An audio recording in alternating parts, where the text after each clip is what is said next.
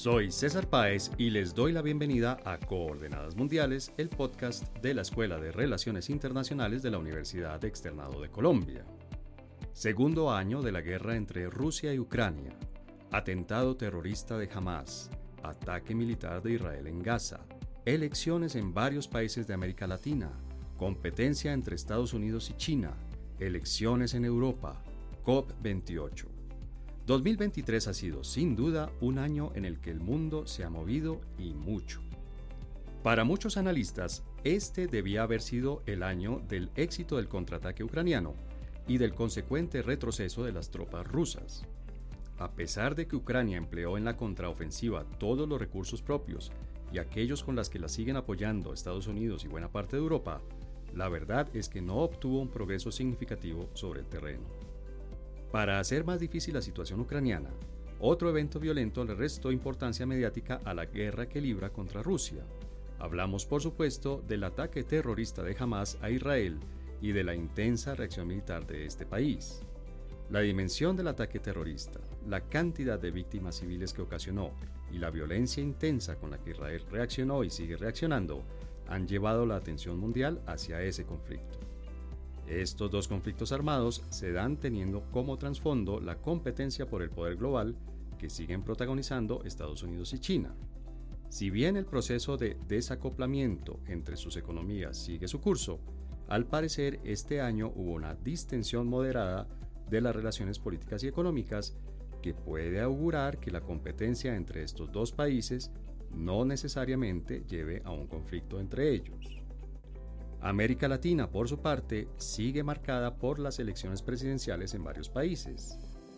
De la ola que llevó a la izquierda al poder en una buena parte de los países de la región, en 2023 pareció darse un cambio en la dirección opuesta con la llegada de candidatos de derecha al poder. El caso más visible fue, por supuesto, el de Javier Milei en Argentina.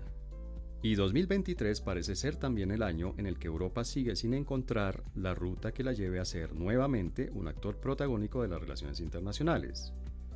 A pesar de que la Unión Europea no tuvo mayores sobresaltos, los resultados económicos y electorales de algunos de sus miembros principales parecen indicar que el languidecimiento de la alguna vez centro del mundo continúa.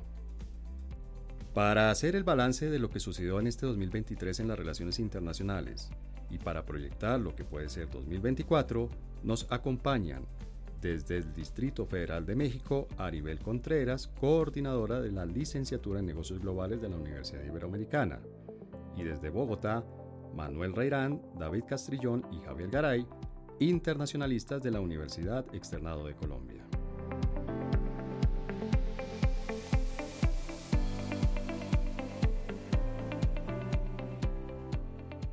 Bueno, en primer lugar quisiera saludar a Aribel Contreras que nos está acompañando desde el Distrito Federal en México, ¿verdad Aribel? Así es, Alejandro, un gusto poder estar aquí contigo, con todos los que nos están escuchando ahorita y acá, saludos desde la bella Ciudad de México. Bueno, y desde la bella ciudad y con este clima un poco extraño que siempre tenemos aquí de Bogotá y de hecho tenemos una víctima de estos cambios climáticos, Manuel Alejandro Rairán. Hola Manuel, ¿cómo estás? Hola, muy buenos días. Eh, cordial saludo a todas las personas, excelente y bueno, un gusto nuevamente estar acá en el podcast de Coordenadas Mundiales. Manuel normalmente nos acompaña desde el estudio, pero hoy por temas de salud se encuentra conectado vía Teams aquí a Coordenadas Mundiales. Esperamos que te recuperes completamente y muy pronto, Manuel. Muchas gracias. Bueno, y tengo aquí a mis dos colegas, mis queridos colegas, David Castrillón. Hola, David. Buenos días, César. Un gusto estar acá de vuelta.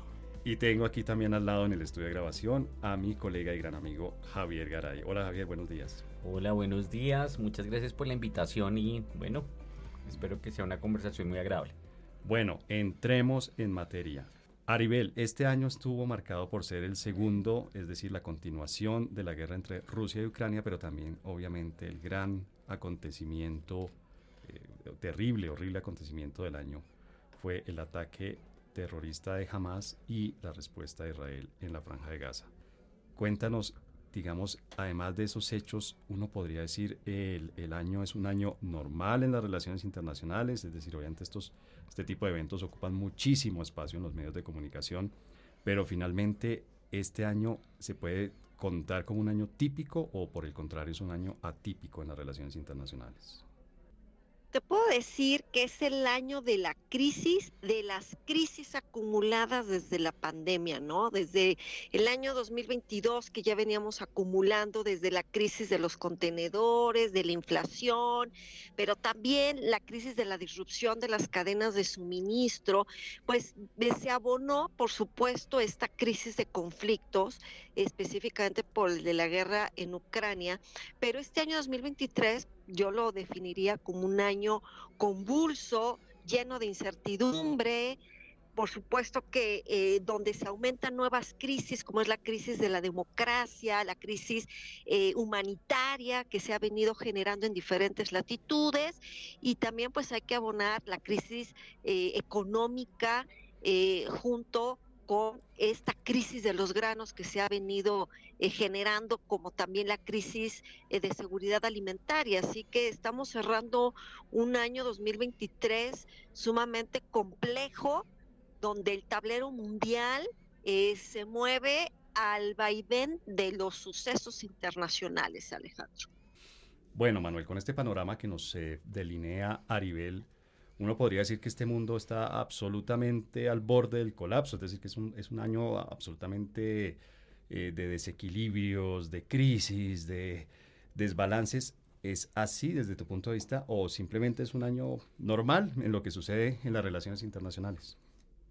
Eh, pues eh, para responder esa pregunta tocaría mirarlo desde un tema, desde una perspectiva histórica y sin duda alguna si uno lo compara, por ejemplo, en 1980 hasta el 2008, en donde hubo un relativo, una relatividad de estabilidad eh, económica, el desarrollo de la globalización, donde pues si bien hubo conflictos en los años 90 y genocidios, pues digamos que los países sentían de cierta manera, o los estados se sentían de cierta manera en tranquilidad y un orden pues funcionando, ¿cierto? Sin embargo, creo que este año, aparte de esas crisis que, que menciona eh, Aribel, pues también creo que hay otros dos elementos que es importante y es el, todo el tema de los BRICS, ¿no? La adhesión de los BRICS, por ejemplo, la adhesión de la Unión Africana, por ejemplo, al G20. Entonces creo que eh, si lo planteamos desde un enfoque que es el que trabajo de Gramsci, pues sin duda alguna estamos en esos espacios eh, grises oscuros, en donde en medio de ese cierre de un ciclo hegemónico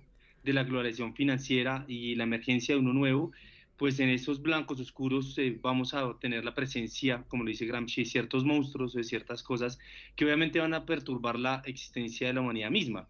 Eh, en ese sentido, pues creo que eh, lo, lo, de Rusia en Ucrania, que completamente es una invasión pues ilegal, y las acciones también de crímenes de parte de Israel hacia la población palestina, pues creo que, y sus consecuencias en esta región, pues sin duda alguna, creo que ratifican eh, lo que, pues, eh, no sé, eh, diría yo, una contradicción de dos bloques, un bloque euroatlantista y un bloque asiático, que, pues, digamos que están en ese marco de esa transformación de la ordenanza internacional. Y con esto termino, César, como lo decía eh, Kenneth Waltz en su libro de 1988, Teoría de la Política Internacional, pues digamos mucho lo que vemos hoy, lo de Ucrania y lo de Rusia, lo de Gaza y lo de Israel, pues eh, dice Kenneth Waltz que los orígenes de las guerras calientes han de buscarse en las guerras frías. Y creo que eh, es lo que estamos viendo hoy. lo de Gaza, lo de Ucrania no es nuevo, y por el contrario, pues eso se congeló. Y hoy esas guerras calientes se van a mantener y sin duda alguna van a ser un factor protagónico en el escenario internacional. Bueno, David, a ti te invitamos eh, normalmente para hablar de China, porque obviamente es tu tema de, especialidad, tuviste allá, estudiaste allá, conoces muy bien el país y sigues muy de cerca lo que sucede en China y sigues muy de cerca lo que hace China como actor de las relaciones internacionales. Esta idea que nos plantea Manuel de que las guerras calientes son, perdón, que las guerras frías son el inicio de las guerras calientes, eh, ¿tú crees que se puede utilizar para entender lo que ha sucedido en China en este año? Es decir, China se ha acercado, digamos, al calor de estas guerras o por el contrario, ha logrado mantenerse aislada, eh, neutra, un poco intocada, inafectada por esto que ha sucedido entre Rusia y Ucrania primero, luego entre Hamas e Israel. ¿Cómo está China frente a lo que ha sucedido este año? Sí, pues eh, empezaría para, para responder tu pregunta y después con eso llegar a China. Yo lo que percibo es que, que este es un año de, en el que estamos viendo el orden internacional continuando a reacomodarse. Eh, yo percibo que el orden internacional está, el orden internacional que, que, que, ponderaba, que dominaba, que daba estructura al mundo, a las relaciones internacionales, ese orden se ha venido resquebrajando, se ha venido, ha, ha venido entrando en crisis precisamente y estamos en años en los que nos estamos reacomodando a eso. Estamos viendo que las viejas reglas menos y menos aplican, que los viejos, ah, las viejas instituciones, organizaciones están funcionando menos y menos, y aún que los mismos países que construyeron este orden internacional le están dando la espalda a ese orden que construyeron, eso lo vemos sobre todo del lado de Estados Unidos. Entonces, pues, ¿qué, qué rol? Pues yo diría que este va a ser, los años de ahora en adelante se van a ver más y más así. Este va a ser un año normal de ahora, este tipo de año va a ser un año normal de ahora en adelante. ¿Y qué rol juega China ahí? China, de manera curiosa, pues ha tratado de, de, mantener algunos aspectos de ese orden internacional, no todos, pero algunos. Ha sido un país que ha tratado de, de propiciar como los espacios de, diálogo y de posible paz, porque le conviene, por supuesto. Y en este, en este año, en este un poco más de un año de guerra en Ucrania y ahora que tenemos este conflicto en Israel y en Palestina. Vemos de nuevo a China tomando ese tipo de rol, en algunos casos eh, anunciándose como, como un país de cierta manera neutro, ¿no? que llama a que se resuelvan los, los conflictos por medio del diálogo, eh, y en otros, como en el caso de Israel, intentando cumplir un rol eh, constructivo aunque por supuesto pues no tiene la misma incidencia que tienen otros países. China entonces trata de, sí, de preservar algunos elementos de un orden que ya poco a poco se está desmoronando. Javier, ¿usted concuerda con David en el sentido de que este orden se está desmoronando? Porque, de nuevo, usted también lo hemos invitado varias veces para hablar de Estados Unidos y pareciera que Estados Unidos insiste de una manera un poco, ¿cómo podría decir? No terca, si se quiere, en mantener un orden internacional. Estados Unidos se está adaptando a este nuevo orden que nos plantea David o está insistiendo en el anterior orden, el antiguo orden? Yo creo que cada vez menos en eso concuerdo con, con David. Yo creo que uno de los, pues, siempre lo fue, pero cada vez más una, una potencia revisionista es Estados Unidos y lo sigue siendo y lo va a seguir siendo en los próximos años, por lo menos lo que uno ve en términos electorales para el próximo año, pues uno no, no, espere, no esperaría que vuelva ese Estados Unidos con esa pretensión de mantenimiento sobre todo de un orden liberal en el ámbito internacional. Pero hay, una, hay, hay, varias cosas que, que quería mencionar, eh, César y, compañeros de panel, porque no estamos haciendo todo el panorama eh, de lo que ha sucedido, digamos, eh, se menciona menciona el caso de Ucrania, se menciona el caso de Israel, pero fíjense que pasamos por alto Transcaucasia, pasamos por alto el tema de China-Taiwán, pasamos por alto los golpes de Estado en África subsahariana, pasamos y cerramos el año con Venezuela-Guyana. Entonces, efectivamente, yo sí creo que hay un cambio en términos de algo que yo había mencionado en uno de los episodios en los que eh, fui invitado, que es el tema del el retorno del Estado. ¿sí? Un retorno del Estado que, em, recordando un poco lo que dijo Manuel antes, eh, yo sí creo que comienza en el año 2008 con la interpretación que se dio de la crisis em, económica financiera eh, de esos años y que pues se consolida con el tema de la pandemia del COVID, entre muchas otras. Aquí no tenemos tiempo de, de, profundizar, pero sí hay un retorno del Estado que lleva de lógicas de cooperación a lógicas sobre todo geopolíticas. Pero perdón que lo interrumpa, pero usted habla del retorno del Estado como actor principal, protagónico, casi único de las relaciones internacionales. No, no, no, sí, también, pero, pero digo, es una, es una cuestión que va más allá, desde el ámbito incluso del eh, eh, doméstico, y por eso fíjense que Estados Unidos, por ejemplo, actúa en esa lógica revisionista en un sentido muy claro, y es que el presidente Biden, por ejemplo, eh, aprobó, hizo aprobar por el Congreso la política de intervención económica más grande en la historia de los Estados Unidos. Es una cosa eh, de, desarrollismo, pues muy, muy tropical, diría yo, muy tercermundista, pero es lo que están haciendo, eh, con muchas excusas, pero yo creo que hay una intención clara que es em, en contra de China. Eh, pero eso claramente pues es una traición a, los valores que mismo defendía hace unos años, porque yo no creo que ni Biden y claramente pues Trump tampoco sean defensores de ese orden liberal. Y en ese sentido pues eh, el mismo Estados Unidos también se está alejando de, de, ese orden y yo sí creo que o está en crisis o está en transición o yo sí no veo que, que haya vuelta atrás en los próximos años. Bueno, y en esos cambios que están sucediendo a nivel pues obviamente América Latina ha tenido un año de varias, de múltiples elecciones. Por ejemplo, en Centroamérica hay por lo menos dos países que tuvieron elecciones este año. En Sudamérica está Brasil, Ecuador y por supuesto la que más llamó la atención por todas las implicaciones que tuvo fue la de Argentina. Ustedes en México tienen elecciones el próximo año. ¿Cómo ves tú el panorama electoral? ¿Cómo ves tú el panorama, digamos, de los cambios que ha habido en los gobiernos en América Latina. Mira, Alejandro, antes de responder tu pregunta, nada más me gustaría complementar a lo que atinadamente mis colegas han destacado de la pregunta anterior, de que desde la pandemia yo he venido argumentando que estamos viviendo una Segunda Guerra Fría 2.0 y donde lejos de vivir en un nuevo orden mundial, estamos viviendo, y lo digo a manera de sátira, un nuevo desorden mundial donde el mundo está al revés y donde la lógica no prevalece. Y es justamente esta mirada y esta perspectiva que tengo del mundo que me hace ahora sí enfocarme a tu pregunta de América Latina, donde no se entiende América Latina en un intento, en un giro de que las sociedades en este hartazgo por una merma social, económica y política, pues eh, tuvo el péndulo político un movimiento hacia las izquierdas.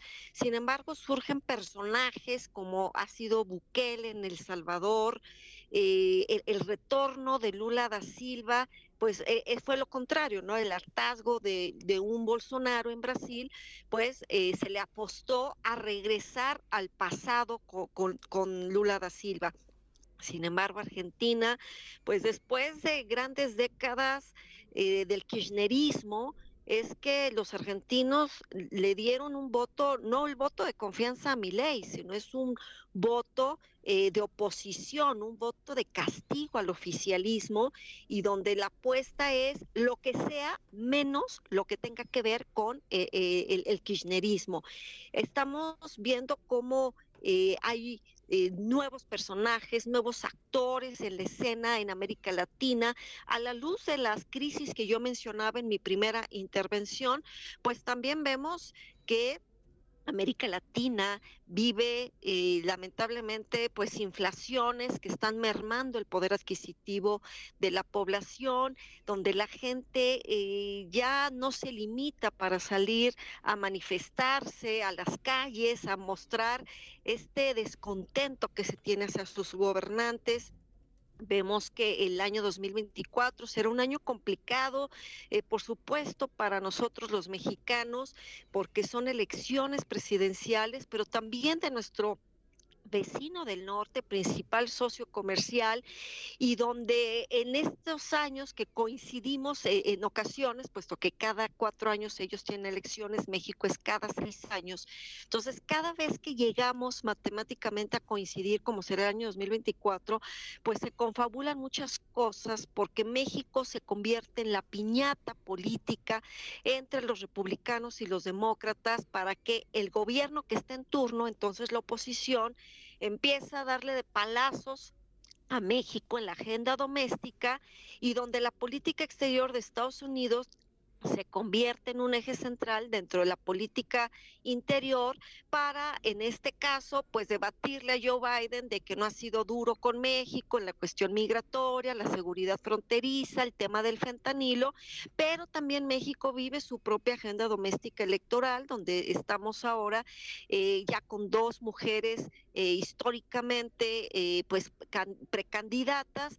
Lo que es una realidad es que por primera vez México va a tener a una mujer presidente eh, en el poder ejecutivo, pero que al final del camino en Estados Unidos cada vez yo veo que es altamente probable que Donald Trump regrese a la Casa Blanca, por lo que México debe de ya estar calentando los motores para hacer prospectiva de cómo va a ser nuestra nueva relación bilateral, sin importar quién esté del lado de México, sí enfocándonos quién va a estar en la Casa Blanca a partir de enero del 2025.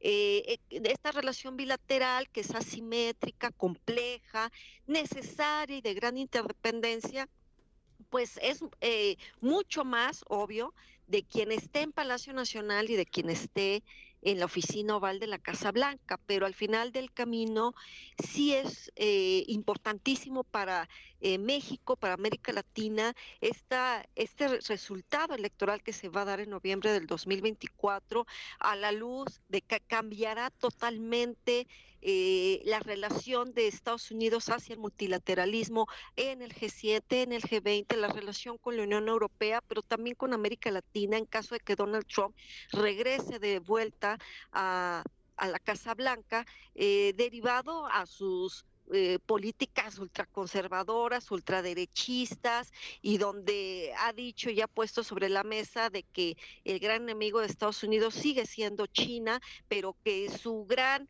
eh, simpatía por Vladimir Putin, pues va a cambiar el apoyo sin duda que se da a Ucrania, eh, se endurecerá más aún la situación en Israel este conflicto que ya lleva décadas atrás y que se rebrota eh, eh, el 7 de octubre, pues es importante que la situación de la relación de Estados Unidos en Medio Oriente se continúe despresurizando a través de la diplomacia de Qatar, de tener de intermediario a este país, pero también Egipto y, a otros actores no políticos, de tal manera que, eh, hablando a manera de analogía, pues el conflicto de estar endémico no se convierte en algo pandémico, es decir, eh, es importantísimo que no se convierta en un conflicto regional, a pesar de estos matices de, de, los hutíes de, de Yemen que han estado atacando barcos pero sin duda, pues Estados Unidos y China seguirán marcando la agenda global.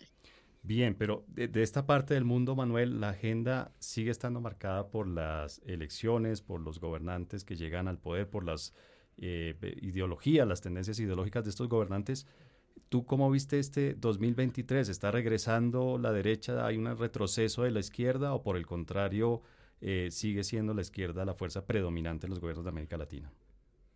Bueno, una aclaración, yo no considero que sean gobiernos de izquierda, eh, son gobiernos progresistas que tienen una gran diferencia si uno lo compara con Chávez, uno no puede igualar las posturas de Chávez con las de Boric, por ejemplo, eh, en la medida que, por ejemplo, eh, Chávez planteaba una propuesta contrahegemónica que a muchos no nos gustaría, a otros tal vez sí, el tema, por ejemplo, de la nacionalización, un tema que era contrahegemónico en ese momento, ¿no? Eh, Boric no, Gustavo Petro no, son progresistas, ellos no tienen alternativas contrahegemónicas, pueden tener propuestas que administren de una mejor manera en términos ecológicos y humanos el modelo capitalista o el modelo neoliberal.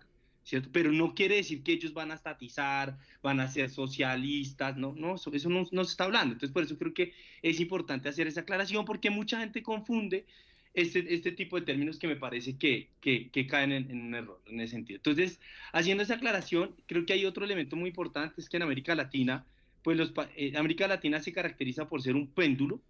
Eh, no hay que olvidar que los gobiernos, que ahí sí puedo decir que fueron de izquierda en inicio del siglo XXI, eh, pues llegaron al, al, al, al poder en la medida que había un exceso y un desgaste de las sociedades de las políticas de implementación del consenso de Washington en los años 90, eh, que nuevamente llegan estos, ahora llegan nuevos gobiernos progresistas eh, después del 2018, 2019 aproximadamente, eh, que además otros vienen pues, pues, agotados por todo el tema también de la crisis, de la solución o de la respuesta que le dieron algunos gobiernos de derecha a esa crisis y que obviamente hay más, más que, más que, por eso digo, más que hoy haya una, unos gobiernos de izquierda, son gobiernos progresistas y más que hayan revoluciones, hay, son revueltas, hay cansancios sociales. Entonces creo que en América Latina eh, no me parecería extraño que volvieran nuevamente a la derecha. Ahora creo que lo que, lo que vive hoy América Latina y no solamente América Latina, sino el mundo, son personas ya cada vez más extremas, ¿no? El extremismo de Milei y su vicepresidenta, que incluso llegan a desconocer la dictadura argentina, a mí eso me parece gravísimo, 40 años después de retornar a la democracia, muchas personas que defienden la democracia y terminaron apoyando o que apoyan a un candidato, a un presidente como Milei, ¿no es cierto? Eh, donde un tribunal, por ejemplo, en Argentina, donde se sancionó, hubo justicia, se hizo película, hasta se ganaron premios y todo, y hoy un, candidato, un presidente electo dice que no, que la, dictadura no fue dictadura, ¿no? Entonces, creo que sería algo normal, creo que la emergencia ahora pueda que América Latina gire hacia la derecha, una extrema derecha, que me parece preocupante porque incluso va a terminar, y eso es lo que yo estoy viendo en toda la región y con estas extremas derechas, eh, es que incluso están rompiendo los partidos conservadores y tradicionales, ¿sí?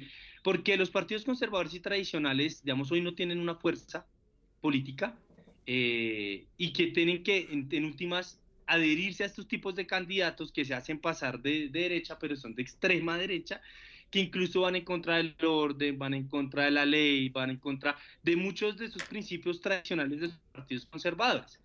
Eh, eso lo vemos con mi ley, eso lo vemos con Lula Silva, eso lo, eh, perdón, con, con Jair Bolsonaro, pues, discúlpenme, eso lo vemos con Donald Trump también, ¿no es cierto? Eh, pues eh, presidentes o candidatos que se, son de derecha, pero no son de esa derecha que buscan el orden, las instituciones, que respetan las instituciones, no en América Latina y en el mundo estamos viendo cada, cada vez emerger estos, estos sectores políticos de extrema derecha como Milei, que no respetan, no respetan la ley, no respetan las instituciones, ¿no? Lo que tal vez un partido tradicional conservador lo haría, ¿no? Sí. Entonces creo que eh, en ese marco de cambio, eh, también en la región, no, no me parecería sorprendente que ahora hubiese un giro nuevamente hacia la derecha, pero no una derecha tradicional, sino una extrema derecha, cosa que preocuparía ni siquiera más en lo económico. Yo sé que hay personas que prevalece la economía que otras cosas, sino por temas de la democracia en sí misma. Bueno, Manuel, pero usted lo pues, puede decir con nombre propio. Tenemos a Javier Garay aquí sentado al lado. Ah, no, yo no he dicho eso. O sea, sí, sí. Tranquilo, Manuel. Si, se lo, si está a, personal, eso sí no es.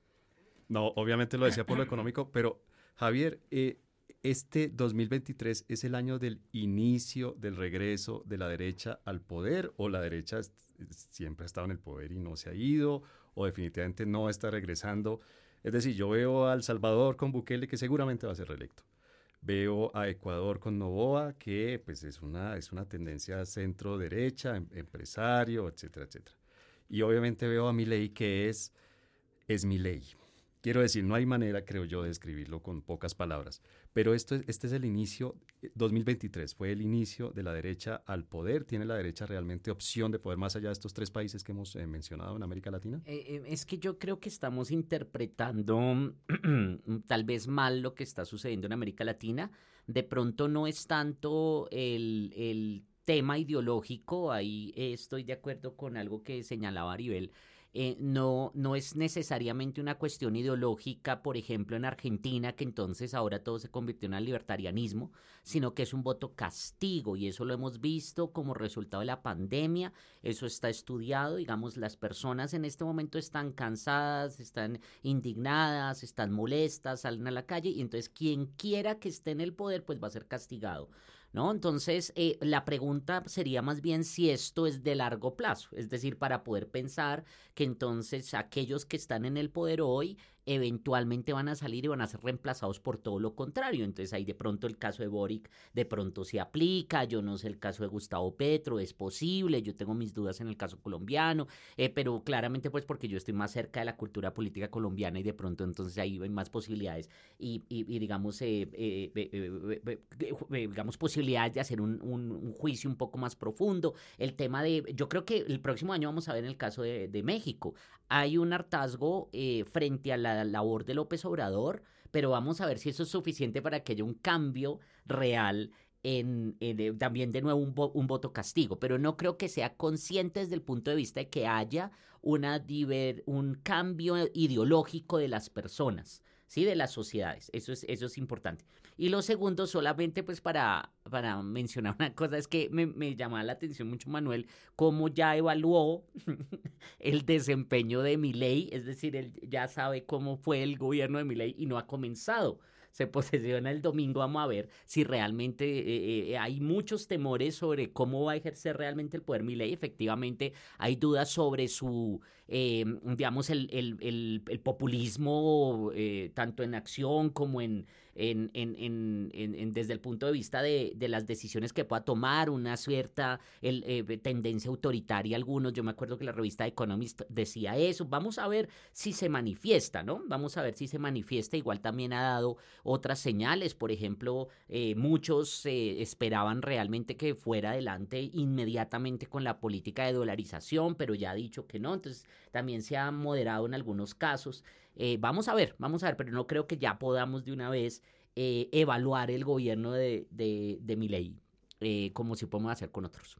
Aribel, antes de irnos a la, a la pausa de este primer segmento del episodio, ¿tú cómo ves el panorama? Si, si puede ser corta, te agradecería. ¿Tú cómo ves el panorama electoral en México? Es decir, la gente está cansada del gobierno de Andrés Manuel López Obrador hasta el punto de que quiere irse al, al otro extremo, digamos, político, o lo más probable es que sea eh, Morena el partido que va a llegar nuevamente o que se va a mantener más bien en la presidencia en México.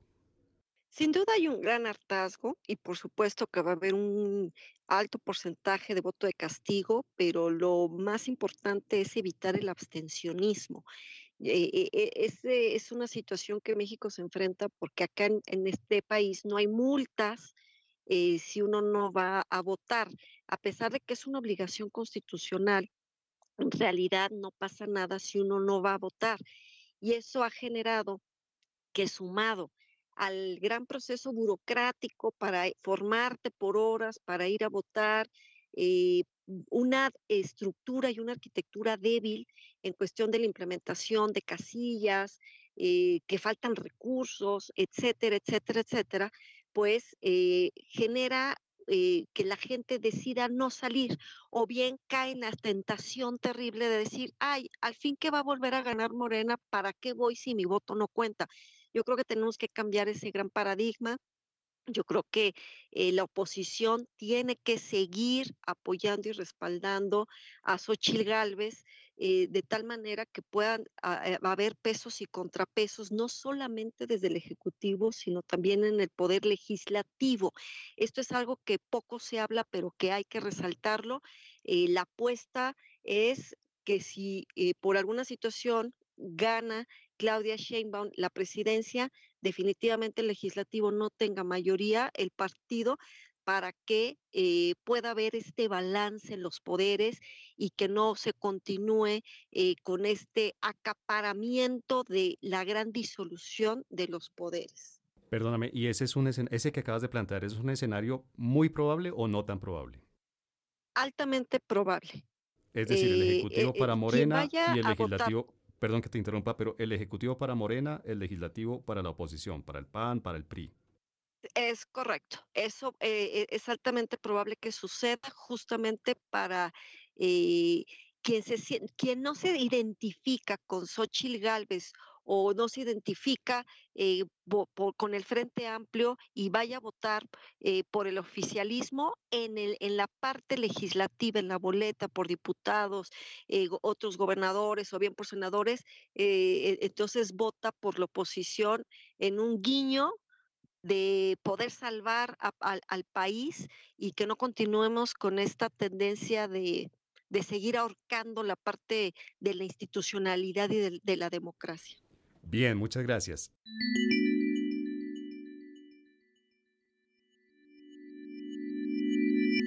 Bueno, en el primer segmento de este episodio hicimos un recorrido, digamos, global, luego nos centramos en América Latina. Ahora les invito a que hablemos sobre China, sobre Estados Unidos y sobre Europa. David, este año, ¿cómo puede hacer uno, cuál es el balance que uno puede sacar de las relaciones entre las dos grandes, grandes potencias mundiales en este momento, Estados Unidos y China? Sigue adelante el proceso de desacoplamiento, no sé si sea la traducción más, adecuada para decoupling? ¿O sigue la guerra fría, sigue la guerra comercial? ¿O por el contrario, se están distensionando las relaciones entre Estados Unidos y China?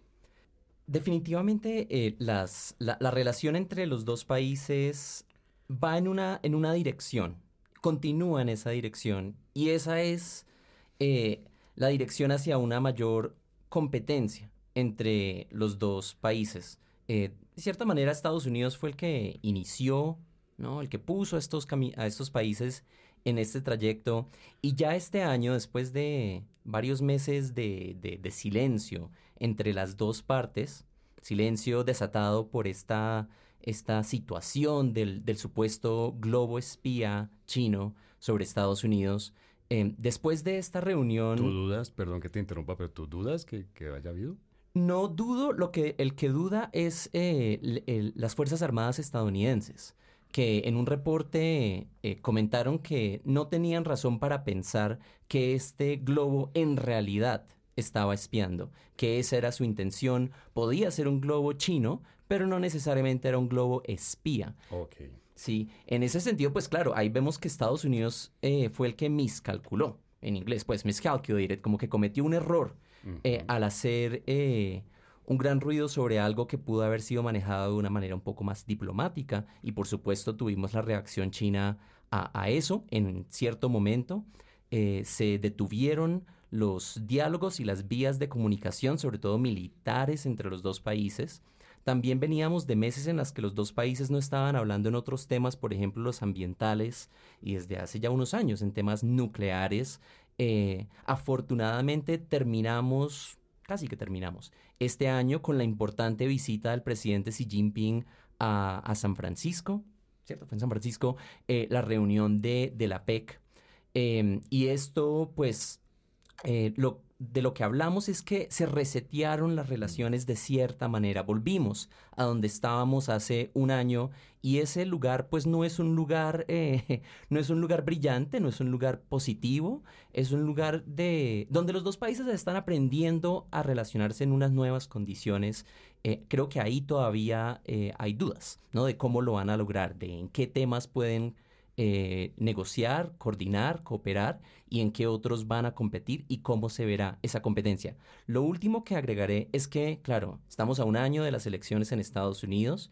El tema doméstico mueve en gran medida la movida de política exterior de los presidentes estadounidenses. Eh, Biden hoy pues se enfrenta a un panorama electoral difícil y eso hace entonces que le sea difícil a él poder eh, realizar concesiones hacia China, darle algo, eh, porque el, público estadounidense podría castigarlo a él y al Partido Demócrata será entonces interesante ver cómo, cómo una cosa mueve a la otra, cómo lo doméstico mueve lo de política exterior. Sin lugar a duda, sin lugar a duda, perdón, lo será mucho. Manuel, tú que normalmente utilizas las herramientas, digamos, de, de, las teorías de las relaciones internacionales para ver lo que está sucediendo en el mundo, para entender y analizar lo que está sucediendo en el mundo, ¿Tú crees que es posible que haya un, no sé cómo decirlo, un reversazo a este desacoplamiento y que eh, Estados Unidos y China puedan tener una relación que sea de competencia, por supuesto, pero que no sea de, esto que hace unos minutos en el primer segmento nos anunciaba Aribel como una guerra fría 2.0? Eh, bueno, yo me aparto de que el mundo esté en una guerra 2.0, guerra fría 2.0. Eh, creo que la transformación es mucho más profunda y tiene muchos más elementos y más complejos para comprender la transformación del escenario internacional. Eso lo, lo segundo, eh, creo que eso depende de varios factores, no solamente, eh, creo que el principal es que eh, sea el tema interno, por ejemplo, de Estados Unidos. Creo que Estados Unidos tiene una convulsión interna entre republicanos y demócratas, en donde las condiciones socioeconómicas no mejoran, en donde hay unas presiones económicas, raciales eh, y de otros factores que son claves para la democracia estadounidense y para las fuerzas políticas internas y que como Pew Research lo ha demostrado en sus encuestas, pues cada vez más el odio y la polarización entre los diferentes sectores o entre los, entre los dos partidos principales de Estados Unidos es creciente. Y esto porque lo menciono y en la medida que es un gran problema, en la medida que eh, si esto sigue, estas divisiones internas se siguen agudizando o solidificando, pues claramente no va a tener consenso sobre, lo de, sobre cómo tratar a China, en qué temas tratar a China. Eh, eh, y creo que ese es un, un, un error o, un tema que solo se resolvería Eh, eso es lo que, frente a su pregunta, César, de, de las relaciones entre China y Estados Unidos, pues eso depende también de las condiciones internas por parte eh, de Estados Unidos, en, condiciones políticas. El segundo también es tu relacionamiento con Estados Unidos, con sus aliados en Europa. Creo que ese es otro factor importante, que sin duda alguna, por ejemplo, la guerra ruso-ucraniana, pues todos los países europeos le apostaron a, respaldar a Zelensky. Eh, y pues que obviamente China ha, tenido una posición distinta frente a eso y que obviamente, sin duda alguna, lo de Israel contra la población palestina, eh, pues también ha llevado a posicionar eh, o, pone en, tela de juicio también parte de Occidente y que abre nuevos caminos para otros países acercarse más a China. Entonces creo que todo depende de la, para cerrar, creo que depende de, de cómo internamente en Estados Unidos establecen su visión hacia China, cómo van a tratar a China, en qué términos los van a tratar y sobre qué temas lo van a tratar. Eh, de lo contrario, pues digamos que vamos a seguir viendo un desacople, eh, vamos a seguir viendo, pues no sé si una rivalidad, tal vez sí una competencia a gran escala, a un nivel suficiente y sin un resultado claro. Javier, ¿y usted coincide con esa visión que nos plantean tanto David como Manuel, que la política exterior de Estados Unidos depende o es, no sé cómo decirlo, una, una extensión de la política interna y coincide también en esa visión que nos da Manuel de lo que es en este momento la política interna en Estados Unidos? Coincido con la hipótesis, es decir, que la política interna determina la política exterior, pero no con el diagnóstico. Eh, si hay algo en lo que hay un consenso, tanto entre demócratas y republicanos hoy, es en el tema de China, y no es positivo. O sea, es decir, es una visión negativa de China y eso puede anticipar muchos problemas en la relación y eso también se ve en el ámbito social, como decía David, las personas, los ciudadanos estadounidenses consideran que por muchas razones hay muchos estereotipos, muchas cosas que uno podría discutir, pero sí se considera que China es una amenaza, que China es un problema para Estados Unidos, etcétera, etcétera. Y eso no varió ni un milímetro durante este 2023. Yo tengo la impresión, es mi impresión, obviamente alguien que no conoce muy bien el, el, tema de la, de la, sociedad y la política estadounidense, pero tengo la impresión de que se le bajó un poco la importancia, la presión, tal vez por lo que está sucediendo con Rusia. Pero es que era lo que decía David, claro, lo que decía David es que la reunión ahorita entre, entre los presidentes de Estados Unidos y China, eh, pues demostró que, que, le van a bajar un poco el, el, tema, pero no va, no va a ser una, una relación de armonía. O sea, no son BFFs. sí, no, eso es una, eh, pero, pero claramente, pues lo que sí baja la tensión es de la posible escalada, que incluso algunos hablaban de una inevitable, un inevitable enfrentamiento militar. Eso, pues, ahorita, pues de pronto se retrasa unos años si es que llega a darse. Y otra cosa con la que no estoy de acuerdo y me parece una, una equivocación en la interpretación es en la situación económica de los Estados Unidos. No es, no es cierto que haya una, una degradación social y económica, al contrario, los indicadores estadounidenses hoy son impresionantes en términos de crecimiento económico. Entonces, de, en, términos, hay un tema bien interesante y es como, a pesar de todos los temores que existían, la desigualdad ha venido disminuyendo, entre otras, porque las personas de que trabajan y que están ocupadas en las labores de menor productividad son las que más han visto incrementados sus ingresos a partir de pues unas, una, todo, el tema de la de, Great Resignation, ¿no? La gran eh, renuncia y todos los cambios en la estructura económica de los Estados Unidos, eh, más bien del mercado laboral de los Estados Unidos. Entonces, eso no, no, no es tan cierto, al contrario, no sabemos esto cómo puede llegar eventualmente también a cambiar la misma percepción de los ciudadanos estadounidenses. Por el lado de la em, inflación, por ejemplo, el hecho de que los productos se hayan encarecido no pueden hacer que los, el estadounidense común y corriente diga, mm, tal vez nos conviene tener una mejor relación con ese, ese país grande que nos Pero es que, importamos muchos bienes muy baratos. Ahí hay un problema porque se está moderando la inflación. Sí, entonces el, el, tema es que el tema es que los indicadores desde el punto de vista económico eh, que todos esperábamos, yo yo anticipaba que Estados Unidos iba a tener una caída este año y no se dio. Eh, entonces, eh, no sabemos realmente qué está pasando ahí al interior de la economía estadounidense.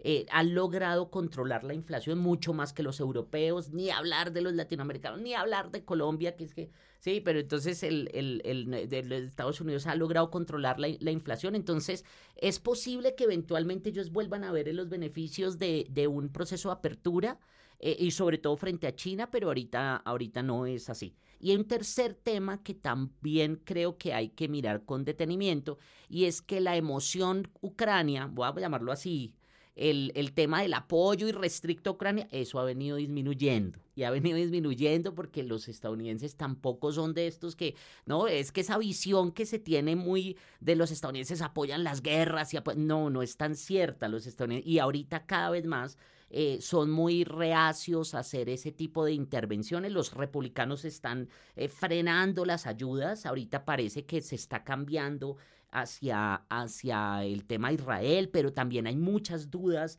del apoyo a Israel. Y fíjense que no necesariamente la llegada de Donald Trump, si se da, va a generar ese cambio, porque recuerden que también dentro de los seguidores de Donald Trump no hay consenso sobre el apoyo a Israel, no hay una visión. Entonces ahí hay, hay unos temas que yo creo que son tres temas que, que moderan un poco la situación em, y la forma como estamos diagnosticando el, la, la, la situación social interna de Estados Unidos.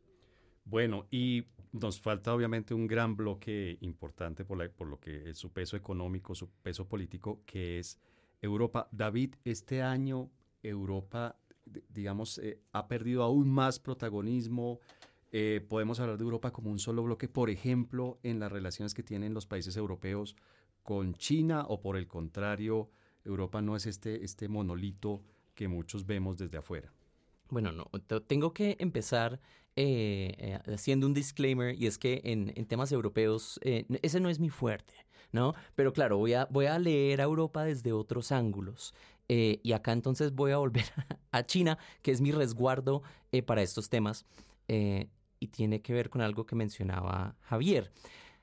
Y es que los distintos, las distintas situaciones que se han venido dando en Europa y en Medio Oriente, ¿no? Estas terminan siendo, o sea, se ha, hablado de ellas como, algún, como distracciones para Estados Unidos de su objetivo principal, que es el de abordar la, entre comillas, amenaza de China.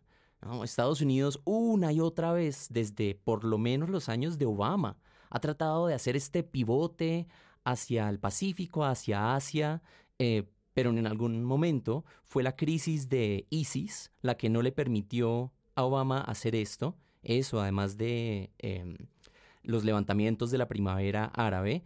Eh, con Trump se trató de trabajar de, de nuevo, de abordar a China, pero ocurrió la pandemia y otras distracciones y ahora en este caso tenemos a un Biden que también quiso eh, poner la, atención de Estados Unidos en, por ejemplo, un marco eh, económico para el Indo-Pacífico, para em, poner a andar el Quad, el AUKUS. Y lo que terminó pasando es que estos conflictos en Europa eh, y, en, y, en, Medio Oriente, pues no le permiten poner su atención donde, donde quisiera. Yo entonces, pues, como, como veo Europa, yo creo que, claro, el continente está, está pasando por muchas dificultades en el sentido de entender su lugar en un mundo que está cambiando, su relación con un Estados Unidos que, que no es ya tanto de fiar, porque posiblemente va a entrar Trump al poder y eso podría de nuevo poner en crisis las relaciones, en fin. Em, y para otros, para otros países, para otras latitudes, eh, Europa pues se ve por mucho como un, eh, una piedra en el zapato como pues un bloque que, que, es importante pero no es el fundamental. Yo, yo veo a Europa muchas veces como de cierta manera un cementerio, ¿no? lleno de fantasmas. Eh, pero bueno, yo no soy el experto en Europa, entonces dejaré que otros metan la mano ahí. Tú, Manuel, compartes esta visión casi espectral que tiene David sobre Europa. Este, Europa es un, un eh, continente pues, eh, muerto, agonizante o fantasmagórico, o por el contrario sigue siendo uno de los grandes jugadores de las relaciones internacionales en este 2023? No, creo que la Unión Europea pues ha tenido unas ciertas dificultades. Eh, creo que Europa fue un pasado, eh, Estados Unidos estuvo en un presente y China es un, y Asia es el futuro. Eh, en el sentido del desarrollo intelectual, de patentes, entre otros factores.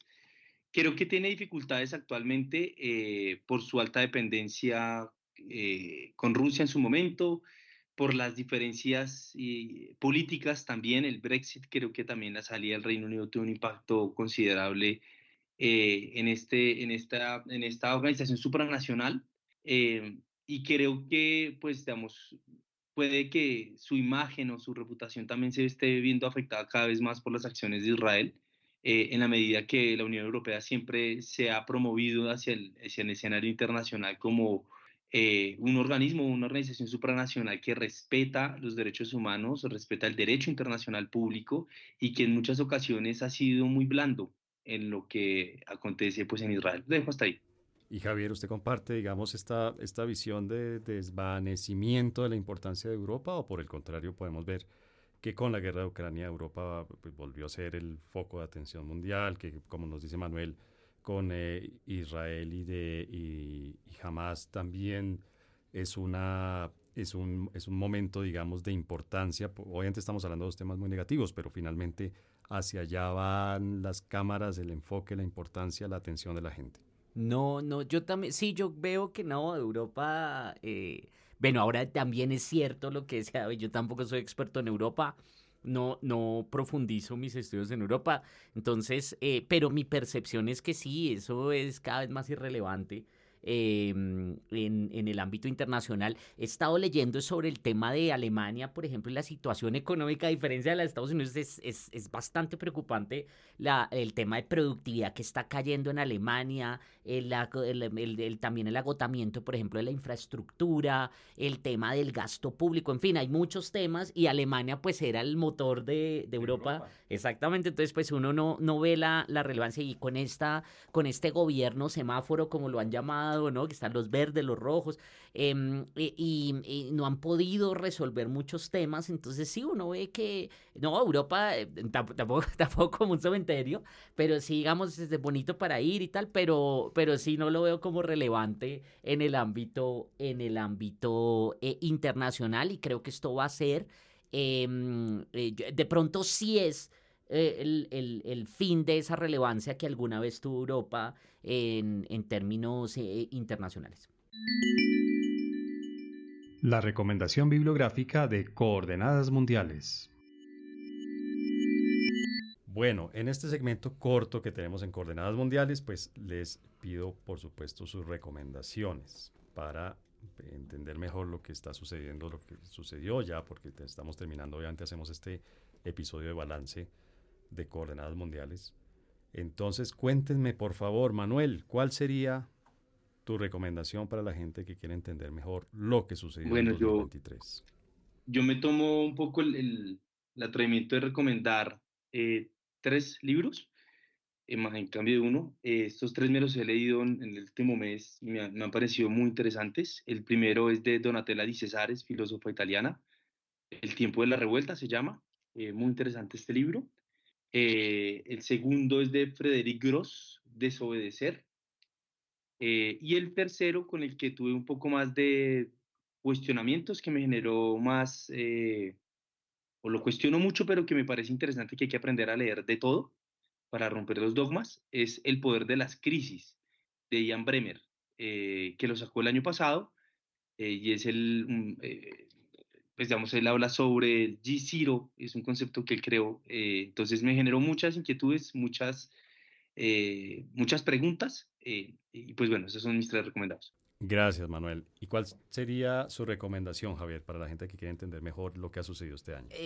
hablamos algo a lo largo del episodio de hoy, que es esa relación entre lo interno y lo exterior. Y hay un libro de este año que se llama Geopolitics and Democracy, eh, Geopolítica y Democracia, de dos autores, Peter Trubowitz y Brian Burgon. Eh, ellos eh, y hacen eso y demuestran empíricamente, digamos, es bien interesante por métodos en relaciones internacionales, métodos cuantitativos, pero además también la hipótesis es bien interesante porque integra eh, política comparada, economía política y relaciones internacionales, que es algo novedoso. Entonces, muy recomendado para entender y de nuevo es una hipótesis adicional para entender lo que está pasando, porque lo que hacen ellos es precisamente explicar o por lo menos poner la hipótesis, demostrada empíricamente, eh, de por qué hay una crisis del orden liberal. Bueno, Aribel, las personas que quieren entender mejor esto que está sucediendo en el mundo, las personas que quieren entender mejor qué ha sucedido, qué ha pasado en este 2023 en las relaciones internacionales y en la política mundial, ¿Qué deben consultar? ¿A dónde las puedes tú enviar? ¿Qué les puedes recomendar tú? A mí me encanta el libro que también está en versión audiolibro de Nicholas Melder que habla sobre The Economic Weapon, es decir, cómo entender la economía como un arma para implementar sanciones, para estrangular otro país, que aunque no solo aplica con el caso de Ucrania y Rusia, aplica con otros países que cuentan con sanciones, como es Irak, es Venezuela, eh, eh, eh, y esto nos permite entender que así como vemos y tenemos un tablero de la geopolítica, también en paralelo corre un tablero de la geoeconomía que de manera conjunta las, piezas se van moviendo de acuerdo a los intereses de, de, algunos países y sobre todo nos permite visualizar que las potencias regionales hoy en día tienen un rol muy interesante en la coyuntura actual que estamos viviendo. Gracias por tu recomendación, Andrés. Y finalmente, David, ¿cuál sería tu recomendación? Por supuesto, escuchar todos los episodios de Coordenadas Mundiales de este año, empezando por ahí. Sí, yo creo que esa sobra. No, mentiras, otra vez. Recomendemos oír todos los episodios de Coordenadas Mundiales de 2023.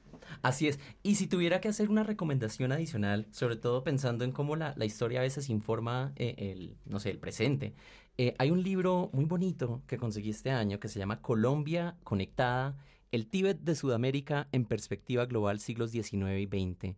Y lo que hace este libro es retar esa, esa narrativa que tenemos de una Colombia en el siglo XIX y XX que era cerrada al mundo, que era el Tíbet de Sudamérica. Lo que demuestra, o bueno, lo que trata de demostrar este libro en sus distintos capítulos, por el contrario, es que Colombia ha tenido unas formas muy interesantes y tal vez no siempre tan apreciadas de conectarse con el mundo. Hoy que tenemos una, un gobierno que le apuesta a hacer de Colombia una potencia mundial de la vida, etc a veces pensamos que esta es la, de, cierta manera, la primera vez que, que, estamos siendo osados en nuestra política exterior. Creo que este libro nos ayuda a poner eso, a matizar un poco ese discurso.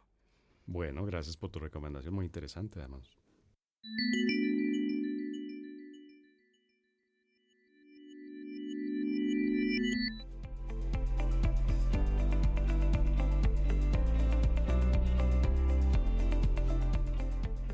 Pues este es el último episodio de este año el que tenemos a estos invitados de lujo.